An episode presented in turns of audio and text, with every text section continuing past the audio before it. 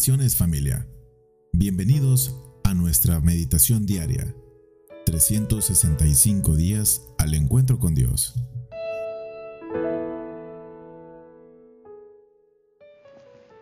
Muy buenos días familia.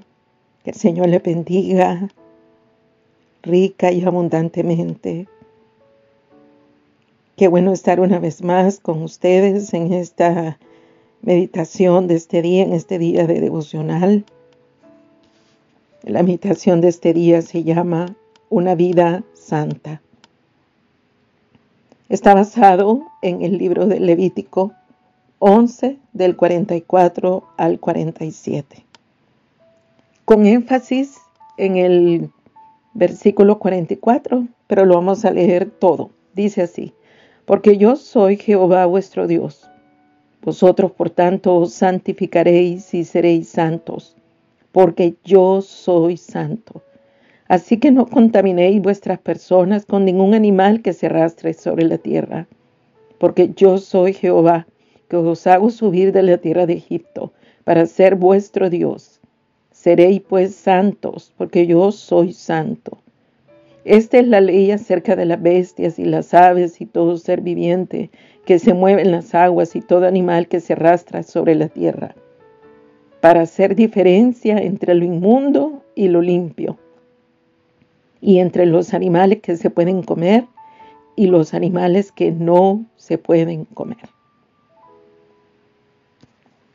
Entonces dijimos que esta meditación se titula Una vida santa Dios escogió a su pueblo, lo apartó y le enseñó lo que era limpio y lo que era inmundo. En ese pasaje observemos que lo dice con un gran énfasis, dos veces. Dice el Señor, porque yo soy Jehová vuestro Dios, yo soy santo. Sed santos, por lo tanto. Vivir conforme a esas leyes mostraba al mundo quién era el Dios de Israel y que ese pueblo le pertenecía. Por la fe en Cristo, Dios nos ha apartado para Él, Él nos ha santificado, nos ha consagrado. Ahora somos hijos amados, somos sus hijos queridos con una nueva identidad que nos permite llevar una vida santa sin contaminarnos. Y repito, lo decía, sean santos porque yo soy santo. Porque yo soy santo. Es una invitación a llevar una vida distinta, que testifique que le pertenecemos y que creemos en su palabra, la cual nos enseña a andar en la luz, no en las tinieblas. Andar en el Espíritu y no en la carne. Pedirle a Dios que nos enseñe alimentar, que nos dé hambre y sed de Él para alimentar nuestro espíritu y así la carne queda debilitada. Si pasa lo contrario, si pasa que alimentamos más nuestra carne, nuestro ego, el espíritu queda debilitado. Y ahí es donde pecamos, ahí es donde cometemos errores. La invitación de nuestro Padre entonces es que seamos santos porque Él lo es que imitemos a su Hijo Jesucristo. Como aplicación personal, ¿quién? Hay una pregunta. ¿Quién determina cómo debes vivir? ¿Tú, el mundo o Dios? ¿Quién determina? ¿Usted, el mundo que le rodea o su creador, su Padre eterno? Pues ya sabemos la respuesta. Es Dios quien debe determinar cómo vivimos, ya Él lo dijo en su palabra.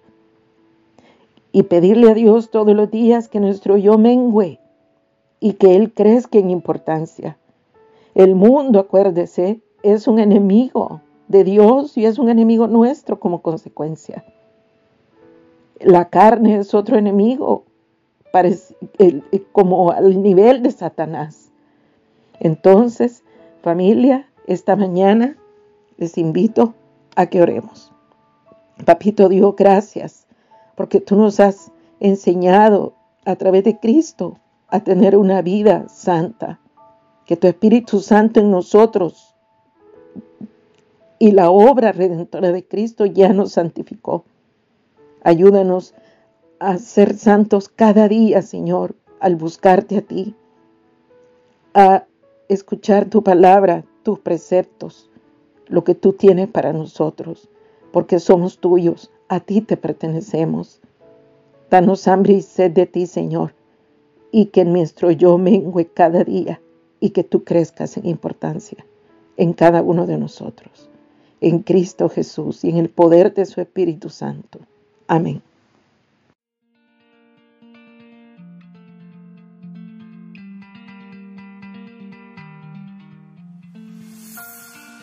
Síguenos en nuestras redes sociales. Puedes encontrarnos como www.centicity.org o en Facebook como Iglesia Centicity El Salvador. Te esperamos el día de mañana en la siguiente edición.